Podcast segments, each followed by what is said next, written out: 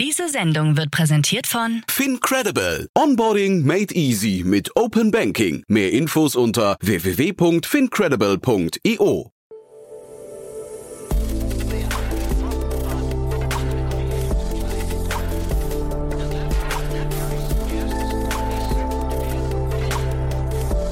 Startup Insider Daily. Morgen Update.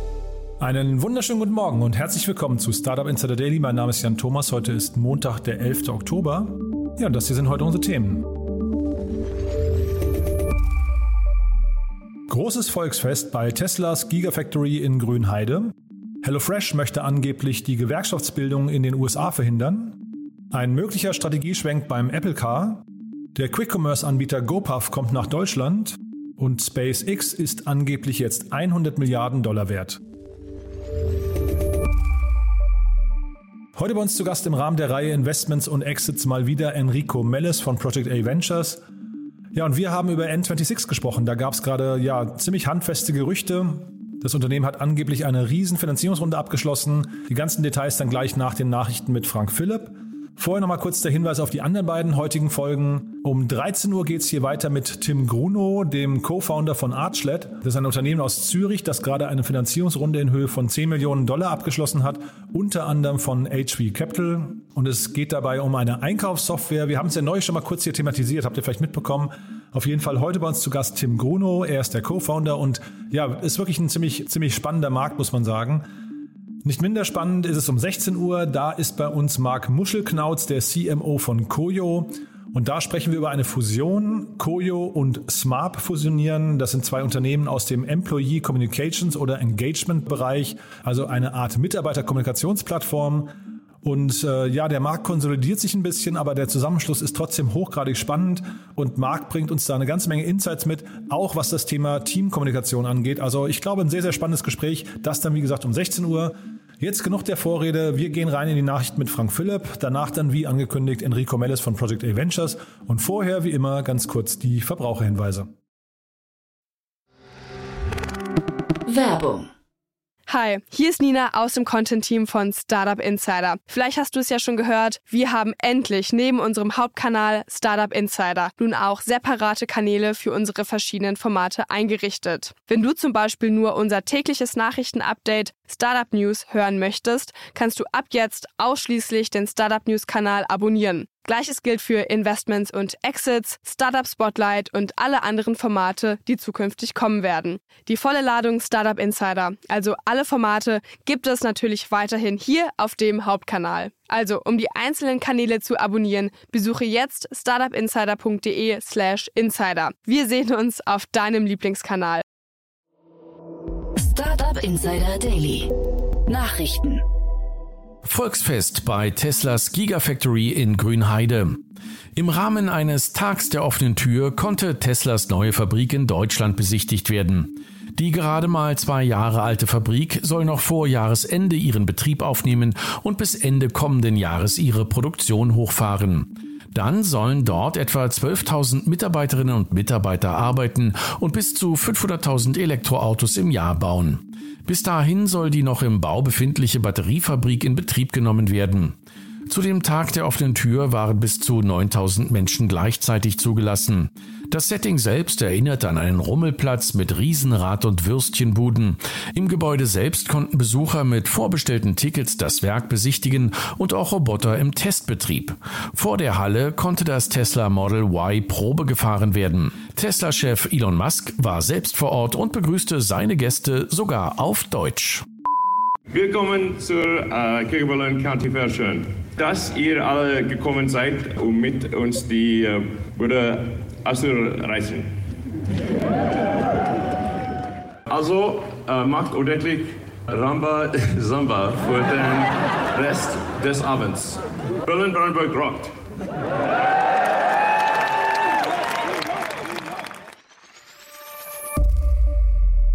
They need to make a union. HelloFresh will Gewerkschaftsbildung in den USA verhindern. Der Essensboxenanbieter HelloFresh steht in den USA in der Kritik. Obwohl das Unternehmen in der Pandemie ein Rekordquartal nach dem anderen verbuchen konnte, konnten zahlreiche Fließbandmitarbeiter in den USA offensichtlich ihre Mieten nicht bezahlen. Dies berichtete das Nachrichtenmagazin Wise bereits im September und deckte dabei auch auf, dass Mitarbeiter stark überwacht würden. So müssten sie beispielsweise den Gang auf die Toilette mit Zeitschaltuhren stoppen. In Colorado und Kalifornien haben nun 1300 Arbeitnehmerinnen und Arbeiter versucht, beide Standorte gewerkschaftlich zu organisieren und eine Petition bei der US-amerikanischen Behörde National Labor Relations Board eingereicht, damit Angestellte abstimmen können, ob sie gewerkschaftlich vertreten werden möchten. HelloFresh wird dabei vorgeworfen, die Gewerkschaftsinitiative zu boykottieren. So berichtet beispielsweise die Organisation United Here von gewerkschaftsfeindlichen Taktiken, beispielsweise verpflichtenden Unternehmensversammlungen, bei denen mit gewerkschaftsfeindlicher Rhetorik gesprochen würde. HelloFresh dagegen bestreitet in einem offiziellen Statement, die Gewerkschaftsbildung verhindern zu wollen und gab an, wir sind fest davon überzeugt, dass die Entscheidung, sich durch eine Gewerkschaft vertreten zu lassen, wichtig ist und respektieren das Recht jedes Mitarbeitenden, eine Gewerkschaftsmitgliedschaft zu wählen oder abzulehnen. We gotta expand. GoPuff kommt nach Deutschland. Das heiß umkämpfte Quick-Commerce-Segment wird um einen Kontrahenten reicher. Nachdem die Platzhirsche Gorillas, Flink und Getir allesamt gewaltige Finanzierungsrunden abgeschlossen haben, bringt sich das US-Unternehmen GoPuff in Stellung und bereitet seinen Markteintritt in Deutschland vor. Das geht aus einer Stellenausschreibung hervor, laut der das Unternehmen einen Senior Manager sucht, der das deutsche Geschäft verantwortet und der europäischen Leitung zuarbeiten soll. GoPuff gilt als Pionier unter den 10-Minuten-Lieferdiensten und ist in den Vereinigten Staaten von Amerika schon seit 2013 aktiv, verzeichnet mehr als 10.000 Mitarbeiter und beliefert inzwischen Kunden in 1.000 verschiedenen Städten. Die letzte Unternehmensbewertung lag angeblich bei 15 Milliarden US-Dollar. In unserer Samstagsausgabe war Christian Miele Partner bei Headline zu Gast. Headline ist bereits seit der Series B bei GoPuff investiert zwei Feststellungen dazu. Erstens, GoPuff muss ja nicht zwangsläufig in so einen Bieterwettbewerb einsteigen. Ja, ich glaube, man, man, muss nicht dieses Spiel mitspielen. Das ist ja auch schon häufig nicht gut gegangen, wenn man mal so an die Zeiten von Fab.com und so zurückdenkt. Ja. Und gleichzeitig hat GoPuff einfach unglaublich viel Kapital. Also deren Kriegskasse ist ja bis oben hin voll. Und wenn dieses Spiel am Ende lautet, wer hat den längsten Atem, kenne ich die GoPuff-Gründer auch gut genug, um mir vorstellen zu können, dass, dass die sehr selbstbewusst sind, wenn es um die Frage geht. Das vollständige Interview mit Christian Miele findet ihr in unserem Podcast-Feed und in unseren Show Notes. EU-Beamter möchte Schufa an die Kette legen. Die Auskunft Thai Schufa hat sich in Deutschland eine fragwürdige Machtposition errungen, da der Datenkonzern mit seinen Daten intransparent agiert und die algorithmischen Bewertungen undurchsichtig und nicht nachvollziehbar sind. So sieht es zumindest der europäische Datenschutzbeauftragte Wojciech Wiwerowski, der die Kompetenzen der Schufa stark regulieren möchte. Demnach solle ein Entwurf der EU-Kommission überarbeitet werden, sodass die für den Schufa-Score erhobenen und personenbezogenen Daten zukünftig nicht für andere Zwecke verwendet werden dürfen, also nicht für Werbung oder Marketing. Damit möchte er der Plattform künftig verbieten, Online-Daten wie Angaben von Social-Media-Plattformen oder persönliche Gesundheitsdaten zur Beurteilung von Verbraucherinnen und Verbrauchern zu nutzen, sowie die Regelungen auf alle nach der Datenschutzgrundverordnung DSGVO als sensibel geltenden Daten auszuwerten. How much is it worth? SpaceX ist 100 Milliarden Dollar wert. Während Elon Musk in Grünheide weilt, erreicht seine Raumfahrtfirma SpaceX eine neue Sphäre und gilt ab sofort als sogenanntes Centicorn. Wie die Marktanalysten von CB Insights aufzeigten, ist SpaceX damit die zweitwertvollste nicht an der Börse notierte Firma der Welt und hat mit seiner Bewertung von über 100 Milliarden US-Dollar das Fintech Stripe überflügelt, das angeblich rund 95 Milliarden US-Dollar wert ist. An der Spitze des Rankings befindet sich die chinesische TikTok-Mutter ByteDance. Diese neue Bewertung geht auf Aktientransaktionen in der letzten Woche zurück, bei denen Aktien mit einem Volumen von 755 Millionen Dollar gehandelt wurden. Der sogenannte Secondary Sale beziffert den Wert des Unternehmens auf 100,3 Milliarden US-Dollar. Ob SpaceX in der nächsten Zeit an die Börse gehen wird, ist weiterhin unklar. Als wahrscheinlicher gilt, dass die Satelliten-Internet-Tochter Starlink aus dem Konzern herausgelöst wird und einem separaten Börsengang unterzogen wird. Nobelpreisträgerin sieht Facebook als Gefahr für Demokratie. Die frisch gekürte Friedensnobelpreisträgerin Maria Ressa hat eines ihrer ersten Interviews nach der Preisverleihung genutzt, um Facebook zu attackieren. Aus ihrer Sicht würden die Algorithmen der Plattform dazu dienen, Lügen, die mit Wut und Hass durchsetzt seien, zu verbreiten.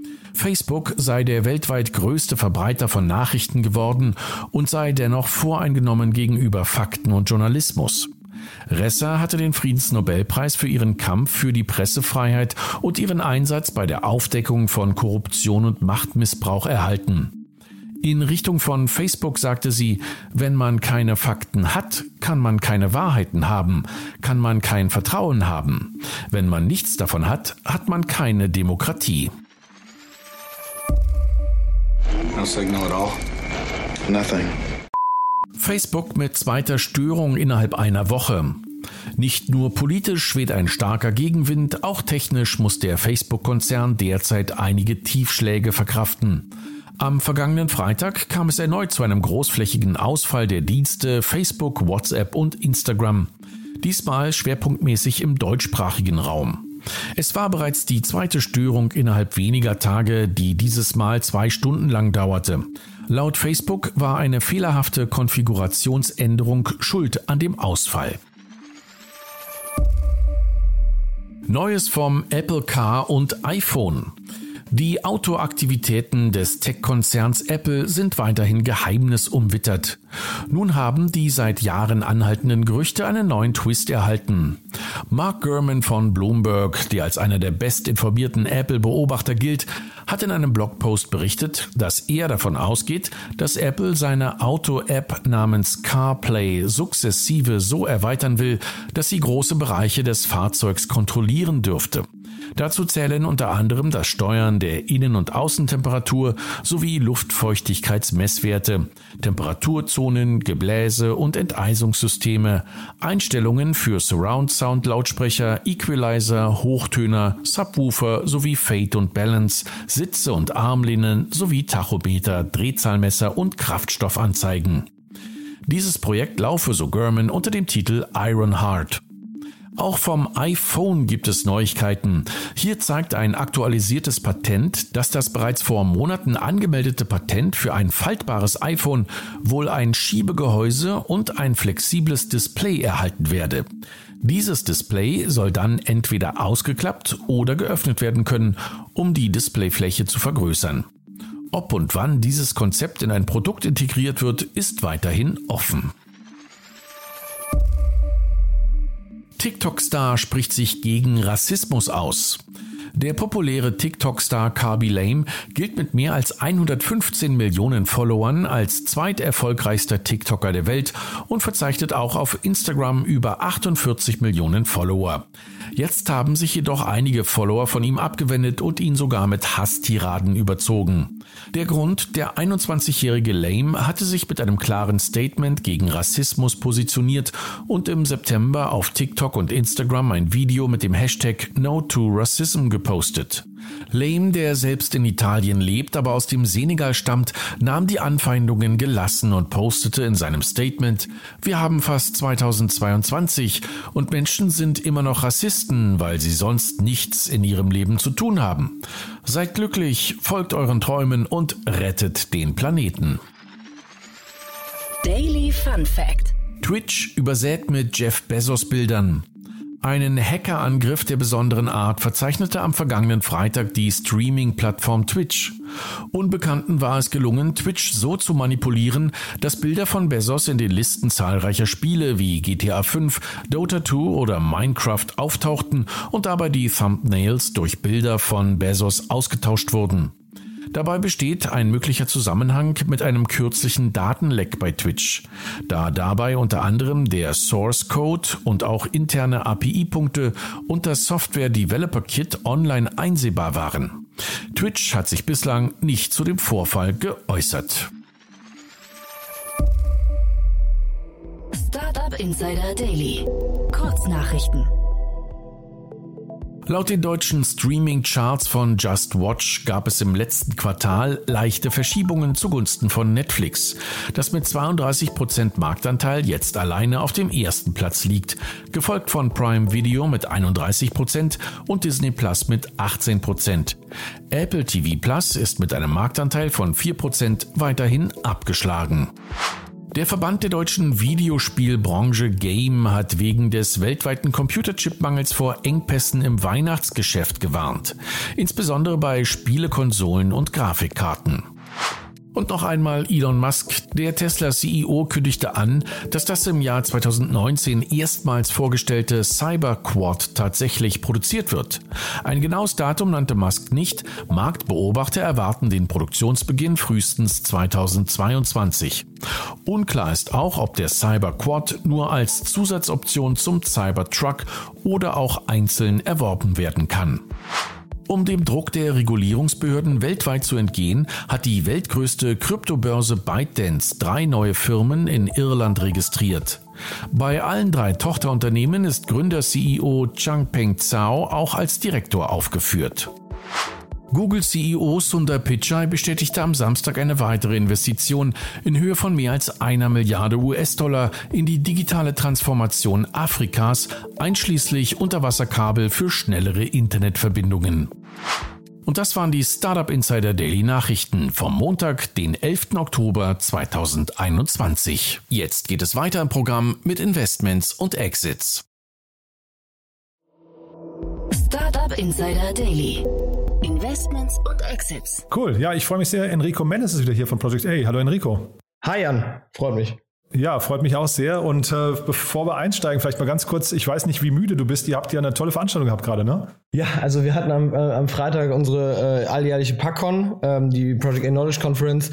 Und ähm, ja, war toll mal wieder äh, das ganze Ökosystem ähm, sozusagen im, im, echten Leben begrüßen zu dürfen und nicht nur virtuell. Das war jetzt diesmal ähm, ein hybrides Event. Also wir hatten sowohl eine Location hier in Berlin ähm, als auch eben Online-Talks, äh, über, äh, über die man sich online sozusagen einwählen konnte. Aber ja, war super Speaker, sehr, sehr spannende Talks äh, gesehen und ähm, ja, war wie gesagt auch mal super, die Leute immer wieder persönlich zu treffen und äh, zusammen irgendwie ein Bier zu trinken. Und ein wirklich hochkarätiges Line-up, muss man sagen, und auch tolles Programm. Äh, ich will jetzt nicht, ich will es nicht kritisieren, weil ich, also ich will euch da gar nicht bremsen, aber es überfordert einen fast. Ne? Ich habe versucht, mir das online so ein bisschen anzugucken und man kommt ja gar nicht mit. Ich glaube, ihr habt so zehn oder zwölf äh, Bühnen parallel, die ihr dann virtuell zumindest befeuert. Ja, genau. Also mittlerweile ist das, ähm, ist die ParkCon ja wirklich ein richtig großes Event geworden und äh, wir versuchen dann natürlich irgendwie für jeden ähm, Content zu schaffen, aber du hast natürlich recht, es ist äh, tatsächlich äh, viel und das Team was sich da bei uns um die Organisation kümmert, die stellen da mittlerweile wirklich echt eine Mammut, äh, eine Mammutaufgabe auf jedes Jahr. Und ich glaube, ich weiß ja nicht, wie ihr es dieses Jahr handhabt, aber die letzten Veranstaltungen konnte man immer dann äh, öffentlich quasi im Nachgang sich anschauen bei YouTube. Ich weiß nicht, ob das dieses Jahr auch so geplant ist, ähm, aber es gibt ja auf jeden Fall Aus Aufzeichnungen. Wahrscheinlich kommt man da irgendwie ran, ne? Genau. Der, äh, also ich, ich weiß es selber jetzt gerade genau nicht, wann das, wann das passieren sollte, aber ich gehe davon aus, dass das jetzt irgendwie am Montag oder so passiert. Ja, lohnt sich auf jeden Fall. Also da mal, wer, wer das noch nicht mitbekommen hat, äh, ruhig mal danach googeln oder bei YouTube vorbeischauen bei Project A. Ist wirklich ein hochkarätiges Line-up. Und Themen kann man wahrscheinlich sagen, so von Venture Building über Growth Hacks habe ich sehr viele gesehen, Datenthemen waren ein paar dabei und dann auch äh, einige Podcasts habe ich gesehen. Ne? Der ähm, weiß gar nicht, der digitale Vorreiter-Podcast habe ich gesehen, Doppelgänger-Podcast und so, die haben alle live von der Veranstaltung ähm, gesendet, ne? Genau, wir, wir hatten OMR live äh, mit Phil Westermeier und Sascha Lobo zum Beispiel. Also es ähm, genau sehr, sehr, sehr, sehr breites Programm, wie du schon richtig sagst. Also von Data bis äh, Politik, eigentlich fast alles dabei. Und dann gehen wir mal zu unserem Thema von heute. Ähm, da sprechen wir, das muss man glaube ich betonen, über ein Gerücht, das ist noch nicht bestätigt vom Unternehmen, ne? Richtig, genau. Die, ähm, das Gerücht besagt, dass äh, Number 26, die deutsche Challenger Bank oder Neobank, ähm, 700 Millionen Euro eingesammelt hat ähm, zu einer Bewertung von 8 Milliarden, glaube ich, waren das, ne? Ähm, und wie, wie, du schon sagtest, ist ein Gerücht, es ist von Number 26 oder den Investoren nicht bestätigt bisher. Ähm, ist aber ganz interessant, ähm, aus vielerlei Hinsicht. Einmal haben die, ähm, war, war, das Gerücht mal ein anderes, ne? Es ging eher, es ging ja auch mal eine 10 Milliarden Bewertung rum vor ein paar Monaten. Ähm, das wurde jetzt etwas nach unten korrigiert. Ähm, die, die Number 26 hat viel ähm, Querelen, Querelen gerade mit der BaFin, ähm, was auch äh, spannend ist, weil die BaFin sich beschwert, dass ähm, Number 26 nicht genügend gegen Geldwäsche tut. Ähm, genau, weiter ist natürlich spannend, dass auch ähm, in einem Vergleich wie zu, mit, einer, mit einer anderen Neobank wie Revolut irgendwie die ähm, Entwicklung weniger, weniger schnell erscheint, ähm, was ich aber ehrlich gesagt nicht mit Umsatzzahlen nebeneinander legen könnte, die, die habe ich gerade nicht parat. Ähm, und das letzte Thema ist, dass ähm, Number 26 jetzt angekündigt haben, auch ins ähm, ins Trade Republic Geschäft sozusagen einzusteigen und, äh, und äh, dir zu ermöglichen, eben ETFs und Aktien zu kaufen. Also das haben wir hier in der, also den letzten Punkt, den haben wir hier im Podcast schon öfters ähm, so prognostiziert oder gesehen, dass im Prinzip sich ähm, also Marktteilnehmer immer von verschiedenen Seiten irgendwie nähern in den gleichen Markt, aber dann irgendwann doch die große Lösung, also wahrscheinlich könnte man jetzt auch sagen, ich möchte jetzt nicht dazu viel entlocken, aber wahrscheinlich könnte Trade Republic auch in die andere Richtung irgendwann denken, ne? dass das also quasi so dieses Full-Service-Angebot einfach aus Kundensicht, äh, wenn man kundenzentrisch denkt, irgendwann einfach notwendig wird. Ne? Klar, also grundsätzlich ist, äh, ist natürlich äh, das Bankengeschäft gerade auch äh, glaube ich, für Number 26 ähm, jetzt wahrscheinlich nicht immer ganz einfach gewesen, ne? Und ähm, Kontos umsonst und so weiter. Ne? Also irgendwie muss man ja schon schauen, dass man, dass man Geld, ähm, dass man Geld verdient und das ist, da ist eben Aktienhandel sehr, sehr, sehr, sehr lukratives Geschäft, wie ja Trade Republic auch ähm, beeindruckend äh, unter, unter Beweis gestellt hat. Und jetzt hast du die BaFin gerade angesprochen. Das ging ja jetzt relativ lange und jetzt kommt diese Finanzierungsrunde, dieses zumindest das Gerücht der abgeschlossenen Finanzierungsrunde direkt nach diesem Knoten, der scheinbar bei der BaFin geplatzt ist. Äh, jetzt mal aus eurer Sicht, ähm, kann sowas den, den Fundraising-Prozess auch so richtig behindern? Ich glaube glaub grundsätzlich schon. Ne? Also man muss, ich, also die Investoren, die da jetzt eingestiegen sind, ähm, werden sich das mit Sicherheit sehr, sehr genau angeschaut haben. Da wird es bestimmt äh, auch äh, das eine oder andere vielleicht juristische Gutachten gegeben haben, um äh, da, da mal richtig sozusagen das Risiko abschätzen zu können. Ähm, und das muss man natürlich ernst nehmen. Ne? Wenn jetzt, da, da, es, es stand ja mal im Raum, dass die BaFin ähm, sozusagen das Neukundengeschäft von äh, Number 26 ähm, drosseln kann, sozusagen. Ähm, und das wäre schon einfach, das wäre eine Wachstumsbremse. Ne? Und am Ende ähm, ist dann ist dann dieses Asset dementsprechend weniger weniger attraktiv und ähm, es, es scheint ja jetzt äh, naja, halbwegs, äh, halbwegs wieder unter Kontrolle zu sein und die Investoren werden das wahrscheinlich genauso bewerten und äh, das Risiko halt als ähm, ja, wahrscheinlich kontrollierbar einschätzen. Ich hatte irgendwie gesehen bei, bei Crunchbase, dass N26 jetzt relativ lange keine große Runde gedreht hat. Das waren alles so kleinere Runden. So, also im Prinzip 2020 ist da nicht viel passiert und dann dementsprechend 2021 auch nicht. Ähm, würdest du sagen, die sind deswegen schon profitabel? Also ist der Kapitalbedarf eigentlich steuerbar hinterher oder äh, war das eher so, dass die tatsächlich wegen solchen, solchen Problemen vielleicht auch einfach nicht die großen Runden drehen konnten? Das ist, das ist eine gute Frage. Das kann ich ehrlich gesagt nicht sagen. Ich glaube nicht, dass die, äh, ich, ich, ich glaube nicht, dass Number 26 schon profitabel ist. Dafür wachsen die einfach zu, zu, zu wahrscheinlich zu aggressiv oder sind zu, zu fokussiert aufs Wachstum.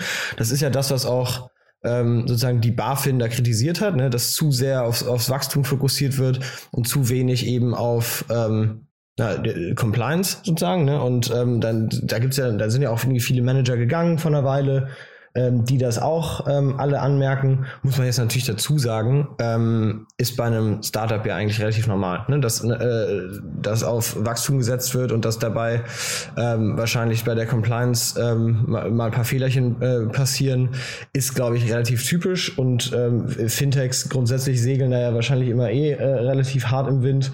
Ähm, ist ja ist ja ein durchaus äh, schwierig reguliert, äh, regulierter Markt. Ähm, ich würde also sagen, fällt mir schwer zu also es, es, es, fällt mir schwer zu beurteilen, ob das jetzt ähm, ob, also ob sozusagen die, die, wenige Finanzierungsaktivität im letzten Jahr irgendwie ein negatives Zeichen ist oder ob die einfach gut ausgestattet waren. Die hatten, ich meine, wenig hat der Number 26 jetzt auch nicht geraced. Also das heißt, da wird nee, schon 890 Millionen habe ich hier gesehen genau. ähm, bei, bei Crunchbase. Das ist schon super. Ja, aber weißt du, davon waren 682, also äh, quasi so, so ein Gap von 140 Millionen alles bis dahin war äh, bis Ende 20, 2019 und, äh, oder bis Mitte 2019 sogar. Und das fand ich eben spannend, dass dann also jetzt eine große Runde eben nicht passiert ist. Und da, wie gesagt, die Frage, ob sie, also ich finde ja, vielleicht gucken wir noch mal kurz auf Revolut, äh, die sind ja deutlich aggressiver in ihrem Fundraising, in ihrer Bewertung. Äh, wahrscheinlich auch, die waren früher, glaube ich, mehr in diesem äh, ich weiß in dieser Positionierung, dass sie so eine Super-App werden möchten, ne? irgendwie mit, mit, mit, mit Krypto und noch anderen, weil ich glaube, Hotelbuchungen und solche Sachen habe ich da in Erinnerung. Äh, hat vielleicht N26 diese Story auch gefehlt? Das kann ich mir gut vorstellen. Und ähm, was man auf jeden Fall sagen muss, ich meine, Revolut hat einfach jetzt deutlich, deutlich stärkere Bewertungen, die sind bei 28 Milliarden, glaube ich, ist bewertet. Ähm, und Revolut erzählt halt wirklich auch schon länger diese, äh, sozusagen diese äh, Plattform, ähm, äh, diese, diese Plattform-Story, ne? Von äh, eben äh, Aktienhandel äh, bis noch und nöcher. Und ich glaube, den, den, den Weg schlägt jetzt Number 26 auch ein und vielleicht, ähm,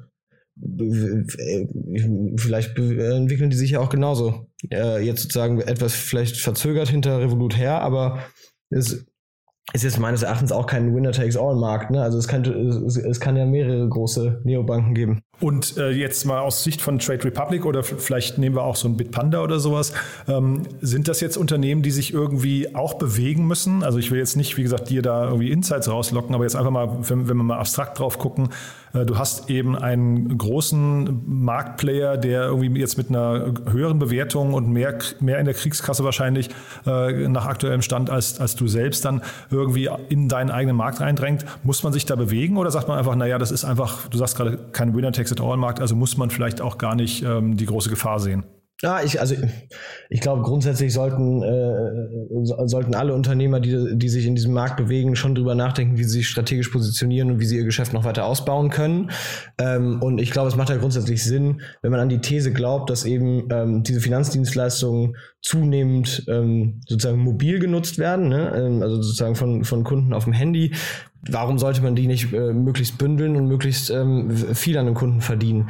Ähm, ob das jetzt aber heißt, dass sich alle in die gleiche Richtung entwickeln müssen und alle irgendwie sozusagen ähm, das, den gleichen Blumenstrauß aus Services ähm, sich zusammenbauen, das würde ich nicht sagen zwangsläufig. Aber du hast schon völlig, also du hast schon völlig recht. Ähm, die werden alle, jeder in dem Markt wird darüber nachdenken, von Bitpanda bis Trade Republic bis Now26, wie sie sich ähm, langfristig äh, erfolgreich positionieren. Und wenn wir jetzt mal, wie gesagt, ist natürlich jetzt fast schade, dass ihr bei Trade Republic investiert seid, weil ich dann äh, an manchen Stellen jetzt wahrscheinlich von dir keine, keine ganz ähm, äh, neutrale Beobachtung bekommen kann, äh, verständlicherweise, ähm, weil du dir eben nicht, nicht in eure Strategien, da in eure Interne reingucken lassen kannst. Aber wenn man jetzt ich, mal so. Ich gebe mir Mühe. Nee, nee, das ist ja, nee, das, wie gesagt, äh, Enrico, das finde ich auch, ich finde es ja toll, dass wir darüber sprechen, trotzdem aus aktuellem äh, Anlass jetzt hier. Aber wenn man jetzt mal vielleicht so ähm, drei bis fünf Jahre in die Zukunft spult, was würdest du denn denken, was, wenn man dann zurückguckt, was werden denn so die in diesem Schlachtfeld die wettbewerbsentscheidenden Faktoren gewesen sein zwischen den ganzen Playern, die wir gerade genannt haben? Oder siehst du vielleicht sogar noch mal einen der, ich sag mal, tradierten Geldhäuser wie Commerzbank, äh, Deutsche Bank und so weiter irgendwie hier auch mitspielen? Tja, das ist eine gute Frage. Ähm, wenn, wenn, wenn ich in die Zukunft schauen könnte, äh, ich würde ich es dir sagen. Ähm, was, ich, also was ich denke, ist, dass auf jeden Fall die, ähm, die, die Tech Challenger, ne, also Trade Republic, Number 26 und so weiter, ähm, die haben noch extrem Raum nach oben. Ne? Die können alle, glaube ich, noch sehr, sehr, sehr viel größer werden, weil diese Märkte halt einfach so riesig sind. Und ähm, die können sich auch jeder sozusagen eine, eine vernünftige Positionierung aussuchen, ohne jetzt genau deckungsgleich in diesem Markt nebeneinander zu stehen. Ähm, was, was man, glaube ich, schon beobachtet, ist, dass so die, die, die ähm, traditionellen äh, Kreditinstitute äh, von der Commerzbank, äh, aber auch irgendwie Sparkassen und so weiter, dass die es einfach noch nicht so richtig hinbekommen, ihre Services sozusagen mit einer guten UX UI ähm, zu verpacken und irgendwie ein attraktives digitales ähm, Produkt zu bauen. Und es hab jetzt, ich habe jetzt auch wenig, irgendwie wenig Anzeichen dafür gesehen, dass die das jetzt in Zukunft besser hinkriegen sollten. Ähm, und das wird natürlich einfach immer weiter Rückenwind, ähm, das wird den digitalen Playern Rückenwind verschaffen, weil halt die Leute, denen das wichtig ist, äh, da, darüber wandern. Sprich, auf lang, in, in, in fünf Jahren würden, ich, ich will gar nicht sagen, dass jetzt die Sparkassen und so nicht mehr relevant sind, das glaube ich gar nicht, aber die werden halt einfach wahrscheinlich neben ähm, einem Number 26 äh, bestehen und wahrscheinlich einfach sozusagen ihren alten Kundenstamm ähm, halten, aber nicht äh, viel Wachstumspotenzial werden die wahrscheinlich nicht haben, weil die ganzen Neukunden sozusagen äh, sammeln die digitalen Player an. Das mein, so, so, so zumindest sehe ich das, ähm, wie es sich entwickeln könnte. Aber mehr, ich glaube, weiter kann ich mich jetzt auch schlecht aus dem Fenster legen. Nee, ist total verständlich. Aber was ich ja, ähm, habe ich auch hier in dem Podcast schon mal zitiert, der Christian Hecker, also einer der drei Gründer von Trade Republic, hat ja mal, glaube ich, im Handelsblatt oder Manager Magazin Podcast erwähnt, dass eben die traditionellen Häuser halt eben äh, eine Bank sind mit einer Tech-Abteilung und die modernen Neobanken halt eben eine, äh, eine, eine im Prinzip eine reine Tech-Organisation mit einem Banking-Frontend sind. Ne? Also quasi mhm. ein komplett anderer Approach hinterher. Und da sieht man, glaube ich, schon, wenn man das bei den Tradierten nicht gedreht bekommt, jetzt mal ganz nüchtern betrachtet, egal, glaube ich, fast für welche Branche, wenn man das nicht gedreht bekommt äh, im Mindset dann äh, und in der Strategie des Unternehmens, dann hat man da eigentlich keine Chance mehr. Ne? Richtig, das denke ich auch. Also ich meine, ähm, der, der große Vorteil von den, äh, von den Challengern, das gilt übrigens genauso auch für Introtech und so weiter ähm, Player, ist, dass die eben von Grund auf digital gedacht sind. Ne? Und das, durch, das zieht sich halt sozusagen kulturell, aber auch äh, sozusagen in der Organisationsstruktur durch so ein Unternehmen und das kriegen natürlich so alteingesessene, alteingesessene Konzerne nicht so gut, ähm, nicht so gut gedreht. Ne? Ist, ist sozusagen, ist ja das alte Bild äh, vom, vom, vom großen Koloss, der sich nicht mehr richtig steuern lässt oder, oder drehen lässt schnell genug.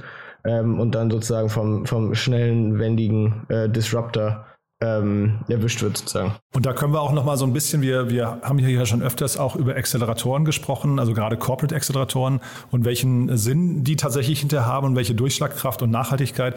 Und das finde ich ja bei Trade Republic ganz sympathisch, dass die ja von der Comdirect Bank, von dem Accelerator gegründet wurden ne? oder von dem Inkubator und wahrscheinlich aber die Comdirect trotzdem überhaupt nichts mitgenommen hat. Äh, also ich meine, wir reden jetzt über, glaube ich, 2015, 2016 wurden die, glaube ich, gegründet ähm, man hat jetzt nicht das Gefühl, dass sich die Comdirect Bank hat anstecken lassen von diesem Startup Spirit, ne? Ja, äh, Frage ist halt, ob, ob die das dann überhaupt können, ne? Also ob so eine Organisation, so ein Konzern, selbst wenn die jetzt einen Accelerator haben, ob die dann ähm, sozusagen äh, so, so ein schnelles, wendiges digitales Produkt jetzt überhaupt aufnehmen können in ihre Struktur, ob die sich selber da überhaupt drehen können oder ob das einfach per se getrennte Unternehmen bleiben müssen. Und das, das aber auch. ja, aber ja, ich meine, äh, so Accelerator versuchen es ja immer wieder und ab und zu kommt dann tatsächlich auch mal was äh, Vernünftiges bei raus. Meistens bleiben das dann aber immer eigenständige Unternehmen, weil meistens, ähm, sobald da irgendwas zusammengeführt wird, ähm, killt dann so, sozusagen die, die Konzernstruktur dann auch so ein bisschen wieder den Startup, die Startup-Kultur. Ja, ich, ich wollte es auch deswegen äh, ansprechen, weil das ist eine Parallele zu N26. Die sind ja auch aus einem Accelerator entstanden. Das fand ich ja irgendwie ganz äh, interessant. Die kommen ja aus dem Axel Springer Plug-and-Play-Universum. Äh, Richtig, genau. Und hatten ja mit einer ganz anderen Idee gestartet. Ich habe die damals noch, ich glaube, bei Microsoft mal auf der Bühne gesehen. Da war das noch eine, eine ziemlich coole App für Kinder, für eine Kinderkreditkarte. Ja? Richtig. Und dann haben die ja diesen, diesen Shift hingelegt. Also das finde ich auch, äh, ich meine, die Story ist wahrscheinlich hinlänglich erzählt, aber das finde ich einen interessanten Pivot gewesen damals. Ne? Ja, genau. Das, die, die, die fing ja damals als Kinderkreditkarte an, dann haben sie sich sozusagen gedreht und Number 26 fing dann so an, sozusagen so die, die Expat-Bank zu werden, ne? so, äh, für sozusagen äh, Auswanderer, die nach Deutschland gekommen sind und hier ein Konto aufmachen wollten. Ähm, genau, ist jetzt eigentlich so die, die, die breite Neobank eigentlich für, für alle Kunden, die gerne eine moderne Bank hätten. Ähm, ist übrigens auch ganz witzig, dass dieses, dieses Thema äh, Kinderkreditkarten, das kommt übrigens auch immer wieder. Gibt es auch ein paar Startups, die ähm, so Early Stage nochmal versuchen, äh, sozusagen so ein Finanzprodukt für Kinder und für, beziehungsweise für Familien äh, zu bauen. Also an dem, an dem Thema kauen, kauen immer noch viele rum. Also da haben auch damals im Publikum, äh, ich erinnere mich da wirklich noch an diese Präsentation, da haben im Publikum Leute wirklich applaudiert, haben gesagt, das ist genau das, was ich brauche für meine Kinder. Also das heißt, ich glaube, das trifft schon auch einen Nerv. Und gerade in der heutigen Zeit, wo die Kinder, glaube ich, also immer früher in die Smartphone-Welt äh, übergehen und dann irgendwie auch, ne, jetzt ist zwar Instagram für Kinder gerade gestoppt worden, aber ich meine, auf, auf TikTok und sowas sind die alle unterwegs und wollen dann eben auch, da, das sind ja überall äh, Commerce, Conversion äh, Ansätze. Ne? Das heißt, die wollen dann irgendwie auch früh shoppen. Und da musst du ja, glaube ich, irgendeinen Mechanismus finden, der das irgendwie auch bedenkenlos ermöglicht. Ne? Genau, richtig. Also ich, dass, dass das, glaube ich, für ähm, Kunden, und jetzt nehmen wir mal da als Kunden die sozusagen die Eltern äh, mal primär, dass das für die Sinn macht, glaube ich, sofort. Ich glaube, womit sich bisher viele, viele dieser Startups äh, schwer getan haben, ist sozusagen ein, interessantes Geschäftsmodell, ne? Weil du wirst jetzt wahrscheinlich nicht die Volumina äh, drehen, ähm, um, um mit irgendwie Kreditkartengebühren äh, Geld zu verdienen. Overdraft äh, sollte man wahrscheinlich bei Kindern auch nicht einführen. Das ist, das erscheint mir auch nicht so logisch. Ähm, und das heißt, womit kann man dann eigentlich noch Geld verdienen? Ne? Und jetzt aktuell diese viele dieser Player denken ja darüber nach eher wie so ein Subscription-Modell. Ne? Also man zahlt dann irgendwie äh, sozusagen x Euro monatlich und dafür kann man dann als Eltern äh, diese Karte managen und so weiter. Du und dann nochmal ganz kurz zurück zu, zu N26. Siehst du denn jetzt hier, also ich finde immer diese Frage interessant bei so Unternehmen, betrifft wahrscheinlich Trade Republic äh, genauso.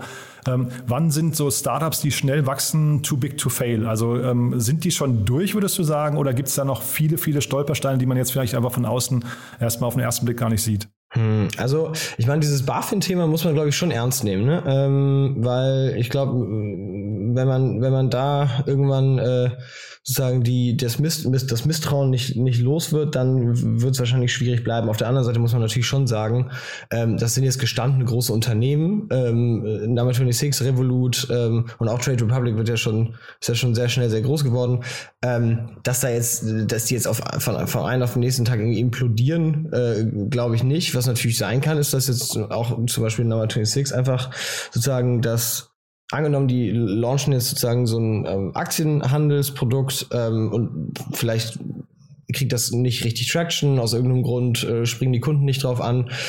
Irgendwann sind wahrscheinlich die, die, die, die Wachstumsvektoren äh, sind dann ausgegangen und dann kann man dann müsste man zumindest mal überlegen, wie man das Ding dann profitabel macht ähm, damit es eben ähm, länger halten kann, ohne, ohne weiter äh, Risikokapital aufzunehmen. Aber dass er jetzt von heute auf morgen irgendwie ähm, sozusagen zerfällt, das glaube ich nicht. Das äh, ist auch bei sozusagen Kreditinstituten und so weiter ja auch sehr, sehr stark reguliert, damit eben die Leute dann nicht auf einmal ihr Geld verlieren. Genau, aber mit so einem, mit so einem neuen Geschäftsbereich kann man wahrscheinlich auch, also ich meine, das ist ja eine große Wette, ne? damit kann man sehr viel Geld auch verbrennen und das muss sich wahrscheinlich erst noch herausstellen. Also dieses Stichwort Super App, was wir vorhin kurz besprochen haben, ob die Leute wirklich hinterher die Nutzer alles in einer App haben wollen oder ob man nicht eigentlich Dinge auch, ne, also ob, will ich mein Gehaltskonto in, der, in, der, in dem gleichen Login-Bereich haben, wo ich hinterher auch, äh, keine Ahnung, ETFs anlege und vielleicht auch Optionsscheine handle, ne? Mhm, richtig. Ähm, und weil du gerade die BaFin angesprochen hast, äh, vielleicht nochmal ein letzter Satz dazu. Auch da kannst du jetzt wahrscheinlich nicht, nicht ganz unbefangen antworten, aber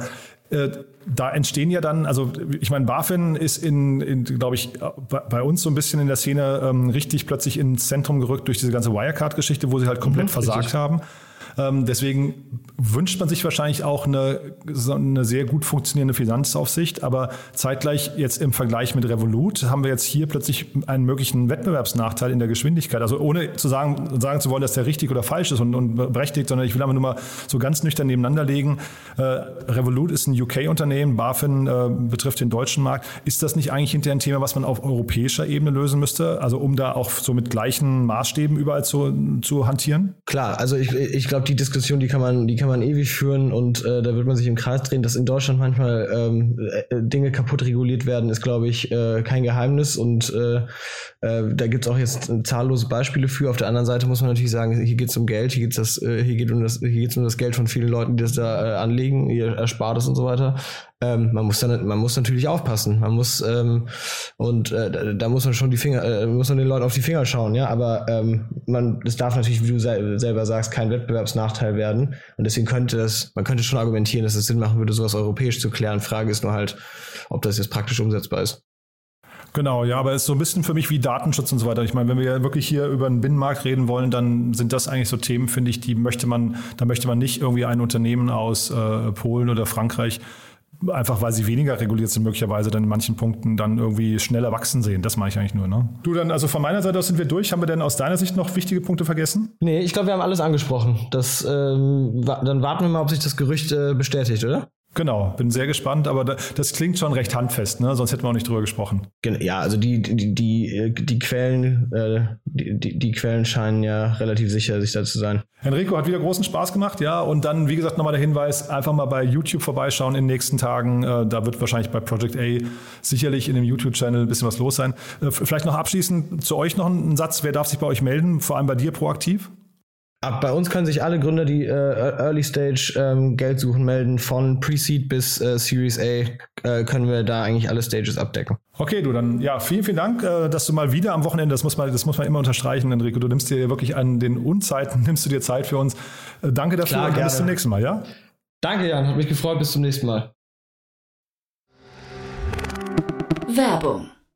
Hi, ich bin Paul, Product Manager bei Startup Insider und hier, um dir kurz unser Podcast-Verzeichnis vorzustellen. Mit einer wachsenden Liste von bereits über 10.000 Episoden ist unser Podcast-Verzeichnis die größte Sammlung deutschsprachiger Podcasts rund um die Themen Unternehmertum, Technologie, Digital Marketing und mehr. Nutze jetzt die verschiedenen Filter, um Podcasts zum Beispiel nach ihrem Themenschwerpunkt, Gästen oder Erscheinungsdatum zu sortieren, damit du genau das findest, was dich interessiert. Also, wenn das was für dich ist, dann besuche jetzt ganz einfach unsere Plattform auf startupinsider.de slash insider. Startup Insider Daily. Der tägliche Nachrichtenpodcast der deutschen Startup-Szene. So, das war's für heute Vormittag. Ich hoffe, es hat euch wieder Spaß gemacht. Wie gerade schon bemerkt, der Hinweis vielleicht nochmal ganz kurz. Am Samstag war ja bei uns Christian Miede zu Gast, Partner von Headline. Und wir haben ja zum einen gesprochen über den Markteintritt von GoPuff. Ihr habt es ja gerade in den Nachrichten gehört. Aber wir haben auch gesprochen über Sorare. Da gab es ja zum einen diese Riesenfinanzierungsrunde in Höhe von 680 Millionen Dollar und zum anderen wurde gerade die Zusammenarbeit mit der Bundesliga, mit der Fußball-Bundesliga verkündet. Und äh, Christian hat sich freundlicherweise die Zeit genommen. Wir haben so circa eine halbe Stunde gesprochen und gerade Sorare ist ja wirklich ein unglaublich faszinierendes Thema. Von daher meine Empfehlung, falls ihr es noch nicht gehört haben solltet, ist ein Gespräch, was man sich eigentlich nicht entgehen lassen sollte, findet ihr natürlich wie immer bei uns im Podcast-Feed. Und gestern, und das fand ich auch sehr spannend, muss ich sagen, für jeden, der sich für China und die Innovationskraft von China interessiert, sicherlich eine sehr, sehr spannende Folge.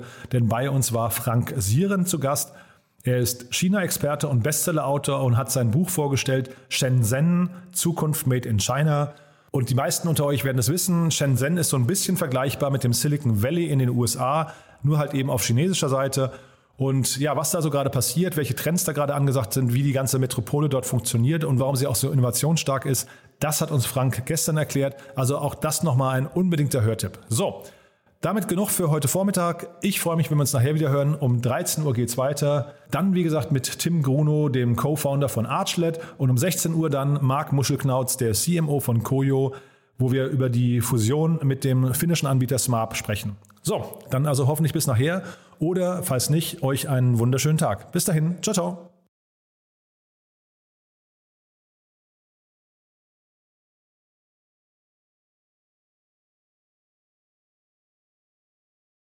Diese Sendung wurde präsentiert von Fincredible. Onboarding made easy mit Open Banking. Mehr Infos unter www.fincredible.io.